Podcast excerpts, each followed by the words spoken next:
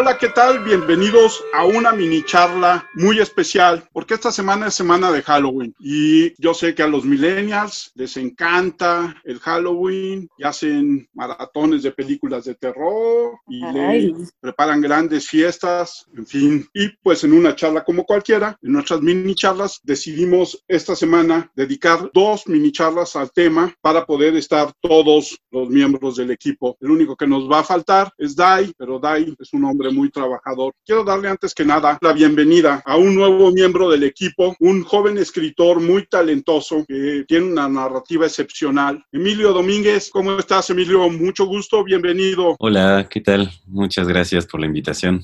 Todo, todo muy bien. Está con nosotros también Violeta. Violeta, ¿cómo estás? Saludos, muy bien, todo. Esperando a hablar de. Bueno, a mí no me gusta tanto el terror, la verdad, pero vamos a ver qué tal. Y Fernando Mendoza. Fernando, ¿cómo estás? Muy bien, profe. Muy buenas tardes a todos. Fernando, dígame. ¿Qué nos provoca el terror? Pues a mí me provoca terror la mala ortografía. No, no es cierto. Ya. la oscuridad, a veces ciertos ruidos, siempre esa incertidumbre de que por ahí hay algo. Como dice la canción de, de, Iron Maiden, No Fear of the Dark, tengo el pensamiento de que siempre hay algo ahí escondido en la oscuridad y el no saber si es así, creo que es lo que te causa miedo. Porque cuando ya sabes que hay algo, dices, bueno, ahí está, pero cuando no sabes si hay, esa, esa incertidumbre es la que te causa el miedo. Emilio, ¿tú qué opinas? Pues creo que estaría, estaría bueno empezar con un, un poco de, con una diferenciación entre terror y horror, que no sé si normalmente nos lo planteamos, ¿no? Creo que es, es común confundir ambos términos, pero el terror en realidad es este miedo que tenemos a lo conocido, a eh, situaciones o eventos que no salen de nuestra norma, por así decirlo. En cambio, el horror son los acontecimientos sobrenaturales que cambian a una persona en cierto momento, ¿no? que una vez que tienen este encuentro sobrenatural, no pueden regresar a como estaban antes. Su, su forma de concebir el mundo o el universo cambia por completo. Y creo que con ese punto de partida es, es interesante ver qué causa horror y qué te causa terror. ¿no? Y entonces, en ese sentido, y en esa receta cabe toda la literatura y el cine del llamado terror, ¿no? Sí, sí, no. A veces, bueno, más bien el cine de horror y de terror sí podríamos diferenciarlos de una manera muy sencilla, que es como si hay fantasmas o no hay fantasmas. Sí, estoy de acuerdo. O sea, podemos diferenciar el slasher que vendría siendo terror y el horror que vendría siendo este cine oriental que es genial en, en mi opinión, que son fantasmas que realmente son aterradores. O sea, lo que es este la maldición y El aro, son la verdad aterradores. A mí me dieron muchísimo miedo. Además, yo tenía 11 años, 12 años cuando vi estas películas y me dio muchísimo miedo. Y si el terror es algo que pudiera pasar, ¿no? Que a mí la verdad el terror no me gusta, pero a mí lo que me da miedo, las cosas de terror, porque yo sé que sí ha pasado, esas cosas de exorcismo, esas películas no me gustan para nada, no sé, me da mucha cosa. Porque yo sé que, que sí ha sido real, ¿sabes? Entonces yo no veo nada de esas películas. Es que el terror no me gusta, me da miedo porque la noche, pues sí, no, no puedo dormir o sueño algo feo, ¿sabes? Entonces no sé, como que no. La de Halloween me dio mucho miedo, hasta la de Script me dio miedo. Ya no sé, viéndola ya más grande, como sea, pero yo las vi más chica. Esa sensación de que, de que no, no la paso a gusto, la verdad. Y, y me acuerdo que yo iba al cine y me tapaban, me tapaban los oídos, tapaba los ojos para que vea una película. A mí, la verdad, Chucky me daba miedo, pero ya Chucky no me da miedo porque se me hace un muñeco muy, o sea, me, ya no me da tanto miedo como antes. Pero una película que me dio mucho miedo mucho tiempo fue la del payaso, eso, pero la primera, no, con esa no pude dormir, no podía ni bañar. ese payaso maldito no, no, no me gustaba, la verdad. Ok, y, si, y si vamos a la definición que nos daba Emilio de horror, ¿quién de ustedes ha tenido experiencias sobrenaturales? Yo, yo sí he tenido experiencias sobrenaturales, debo decirlo. Una muy aterradora cuando vivíamos en un departamento ahí este, en el barrio donde vivía en, en Iztapalapa. Era en la noche y yo me, yo me desvelaba viendo la tele en la sala y un día de repente, así para hacer el cuento muy corto, volteé hacia la puerta de la cocina y había una persona parada, así literal, una persona parada como, los, como si lo estuviera viendo a cualquiera de ustedes. Estaba ahí parada, entonces yo tenía 14 años, pues este, prácticamente salí corriendo de ahí, ¿no? O sea, corrí con mi mamá dije, oye mamá, es que hay alguien ahí. Dice, ¿cómo va a haber alguien? Y pues sí, sí había alguien, porque después, a los pocos días, me habló en el oído. Yo escuchaba música con una grabadora para no gastar la batería de mis Dixman y de repente un día me di una vuelta así, estaba por dormir y se desconectó el, el audífono de la grabadora y clarito escuché y sentí el aliento de alguien en mi oído diciéndome, ¿qué haces aquí? Entonces ya ahí fue la cabose y nos tuvimos que ir porque era insostenible porque a mi mamá también la asustaron, a mis hermanos y entonces fue bastante interesante, pero, pero sí, muy, muy, muy aterrador. ¿Tú, Emilio? Yo, la verdad es que no. sí, sí, me considero una persona muy, muy cobarde, pero no, jamás, jamás he tenido estos encuentros. Pero, pero la verdad es que me basta con lo que he visto para, eh, lo que he visto y he leído para, para imaginarme todas estas cosas tan horribles. Y ahora que hablaban de, de la película esta de eso, que bueno, viene del libro de, de Stephen King, creo que es súper interesante hablar un poco cómo surge esta idea de, del terror personificado, ¿no? Porque eso al final de cuentas es algo, ¿no? Como dice. O sea, es cualquier cosa, no es un payaso en sí, ¿no? Como... Exactamente, no, no, es, no es más que el miedo de cada También pasa mucho, ¿no? Que los niños no siempre la fobia de los payasos, ¿no? Sí, y más que eso es como que cada quien le tiene una interpretación diferente al horror, ¿no? Y creo que es lo, lo interesante de, de, este género, que, que es algo completamente personal, aunque se han hecho ya varios como estereotipos de lo que nos tiene que dar miedo. Pero creo que en la literatura se hace un énfasis mucho más acertado, yo creo, porque deja que la imaginación vuele. O sea, a ti te dicen esto como, como un poco lo que hace Lovecraft, ¿no? Que habla de figuras inimaginables, indescriptibles, y ya el lector hace todo el trabajo para asumir ese miedo y ese terror que pues solamente va a entender a su manera. Y cada vez que han interpretado gráficamente las cosas de Lovecraft, resultan muy caricaturizadas, ¿no? Sí, sí, justamente. Es, es, porque justamente por eso dice que no, que no hay una buena película de Lovecraft en, pues, en ningún lado, porque es casi imposible pasarlo a algo visual. Una figura tan importante como Tulhu, yo creo que sería imposible de, de recrear en el cine, ¿no? Sí, aunque las representaciones que se han hecho tienden a ser como los monstruos de, del toro en Hellboy. Y el más divertido, había por ahí un canal de YouTube que se llama Entrevistas con Tulhu y es una marioneta. Y ese es muy divertido, pero está asumido que la caracterización, pues es eso, una caricatura. ¿Tú, Violeta? No. Cuéntanos de la foto. Pues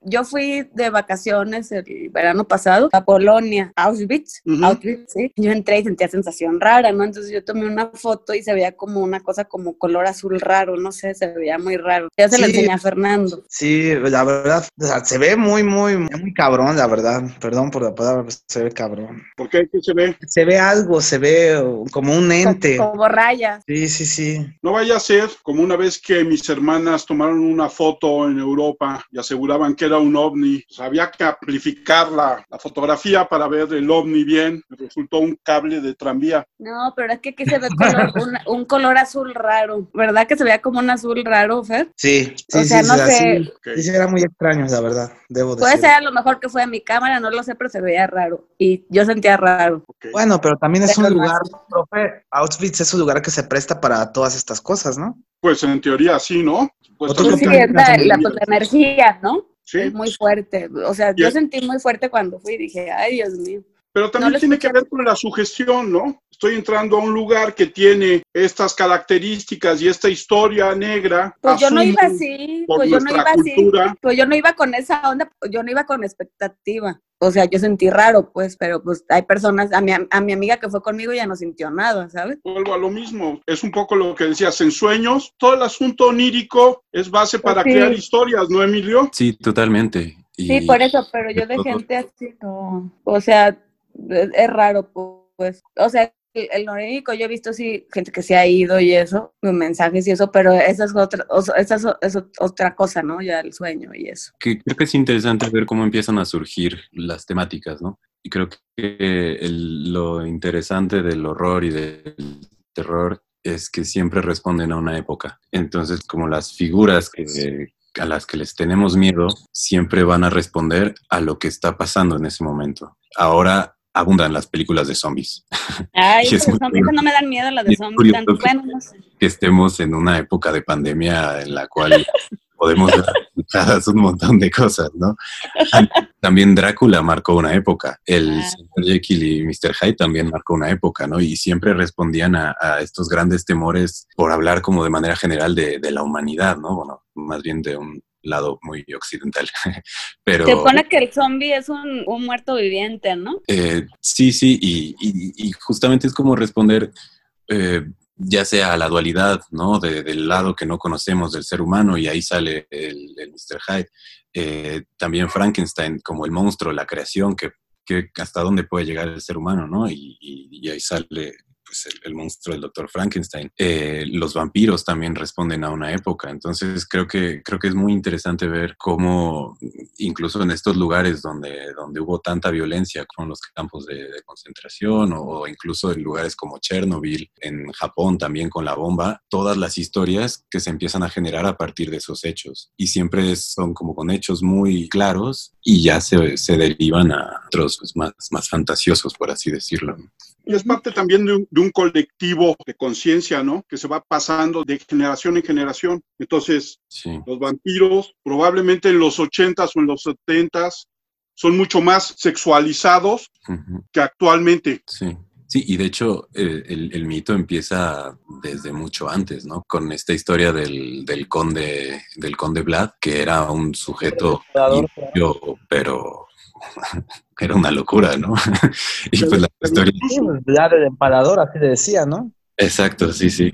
Pero incluso la historia es anterior a Vlad ¿no? Dracul. Era porque... en Transilvania, ¿no? Que estaba en esa parte. Sí, pero la historia es mucho más lejana a la existencia histórica y real de Vlad Dracul, uh -huh. porque es parte del folclore rumano. Sí, sí, sí. Que incluso acá en, en las culturas prehispánicas también hay figuras de, de vampiros, como un equivalente a, a los vampiros que, que, se tenían en Europa, lo cual también es, es muy interesante ver cómo en, en, sociedades o en culturas completamente separadas empiezan a, a surgir unas inquietudes muy similares y figuras fantásticas también muy similares que pues ya con los años podemos empezar a, relacionar. Eso, eso es más interesante. Pero eso incluso llega a plantear dos problemas. O son reales y han estado en todo el mundo, o hay una parte del ser humano que piensa igual o que estuvo conectada de alguna manera. Esta historia de si los olmecas llegaron por China y por África, como las, las figurillas olmecas de la costa de Guerrero son mucho más chinas y las de la costa del Golfo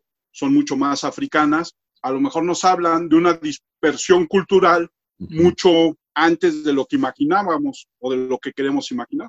Sí, y también de una, pues de un patrón, ¿no? De, de comportamiento de, de, las personas, eh, que las inquietudes al final siguen siendo las mismas a donde quiera que vayas. Sí. Y, y eso también es, es, muy, muy interesante. Yo creo que va, va más por ese lado, ¿no? O sea, que siento que el ser humano de manera inconsciente sí se tiene miedo a las mismas cosas, ¿no? O sea, no, no necesariamente es que los vampiros hayan existido, pero sí que el pensamiento sea en cierta manera sobre el horror y sobre el terror sea generalizado, ¿no? O sea, sí se le tiene miedo a ciertas cosas en, en específico. Y empezando con la oscuridad, porque antes de que existiera la luz eléctrica, al llegar la noche y sobre todo en las culturas más antiguas, pues representaba una incertidumbre total. Claro, claro. O sea, se, no, no, no había seguridad en la noche, no hay seguridad en la noche. Y no, en lugares porque... donde se están las penumbras, como en la selva, que así estaban antes las primeras civilizaciones de humanos, pues podía pasar cualquier cosa, ¿no? Pero por eso, eso se guiaban por la luna, porque la luna era como la luz o, o, lo que los hacía que se guiaran, y por eso siempre era seguir la luna, que tenían como eso de, de, de siempre la noche, porque sí se siente raro cuando a mí me pasó una vez, yo fui a misiones hace, hace tiempo y me acuerdo que no se veía nada y solo se veía con con la luz de la luna y todo oscuro y es una sensación pues rara, ¿no? Porque estás acostumbrado siempre a estar con la luz, ¿no? Pero la luna no está siempre. No, ya sé que no está siempre, pero por eso la gente que trabajo, ¿no? De, de que no siempre la tienes y cuando la tienes pues es cuando veía a la gente. Por eso yo creo que gran parte de los relatos al hablar del terror hablan de eventos que suceden en la noche. Sí, y es como la parte vulnerable, ¿no? Del ser humano, que también siempre es lo que se está buscando. ¿Sí? Incluso en, en las historias como de este escritor muy, muy bueno, M.R. James, tiene un libro de cuentos, bueno, tiene varios, pero uno es, se llama Tres historias de fantasmas y como este eje que amarra todos los cuentos es siempre un personaje culto que ah, conoce muchísimo de, de, su tema, que parecería como invencible, por así decirlo, pero siempre desde un lado intelectual, que se enfrenta a una situación con la cual no está, por, a lo que no está preparado. no, no está preparado para enfrentarse a eso porque rompe por completo todo lo que él pensaba o interpretaba del mundo. Y, y esto creo que se puede relacionar un poco con, con, la noche, ¿no? Porque en la noche es como lo que decían hace un momento, es cuando estamos más vulnerables y, y no sabemos muy bien cómo actuar y no sabemos pues, cómo enfrentarlo, ¿no? Y creo que es también un elemento muy importante del terror y del horror. ¿Y cuál sería su narración de terror favorita? Ah, yo creo que El Cuervo de Edgar Allan Poe sigue siendo el hito de los cuentos de terror, en mi opinión, sin dejar de lado todos los grandes cuentos que escribió Lovecraft.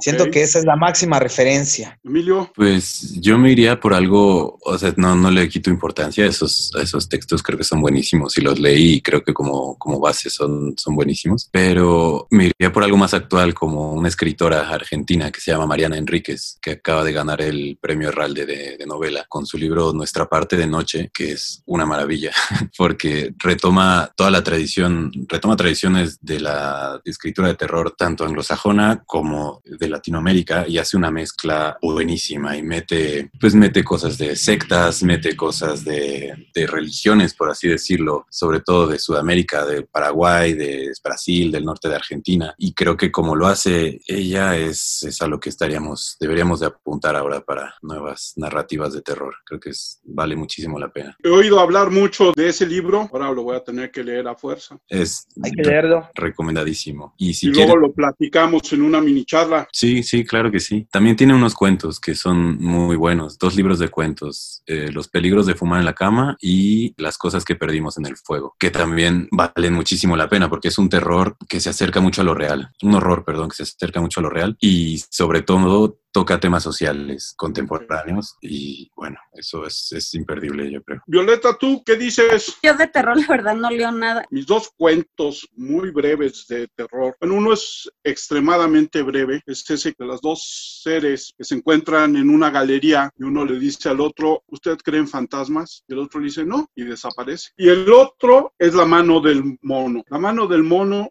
se me hace uno de los cuentos mejor estructurados y con más terror. Y probablemente porque una de mis experiencias parecería la de la mano del mono. Una época yo vivía en Jalapa, Veracruz, y un día regresando a la casa muy tarde o muy temprano, con las calles vacías, al momento de cerrar la puerta del- de entrada a la casa, afuera se escuchó cómo tocaban a la puerta. Llegamos al final de esta mini charla. Yo quiero agradecer a Fernando, a Emilio y a Violeta el haber estado en esta mini charla.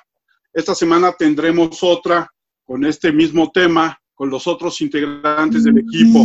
Redes sociales, Emilio, Eh, no, es que no, no, no uso redes sociales. Fernando, Este, en Twitter como arroba fer-mendoza G y en Instagram como fer-meng, M-E-N-G. Violeta, En Instagram como Boleigo y en Twitter como Boleigo. Uso más el, la verdad uso más el, el Instagram que el Twitter. ok, yo soy Armando Enríquez, a mí me encuentran en arroba cernícalo en Twitter. Esto fue una mini charla, muchas gracias a todos, nos escuchamos en la próxima. Bienvenido, Emilio. Gracias, chao. Bienvenido, Emilio. Emilio, qué interesante, ¿eh? Sí. muy, muy, muy interesante.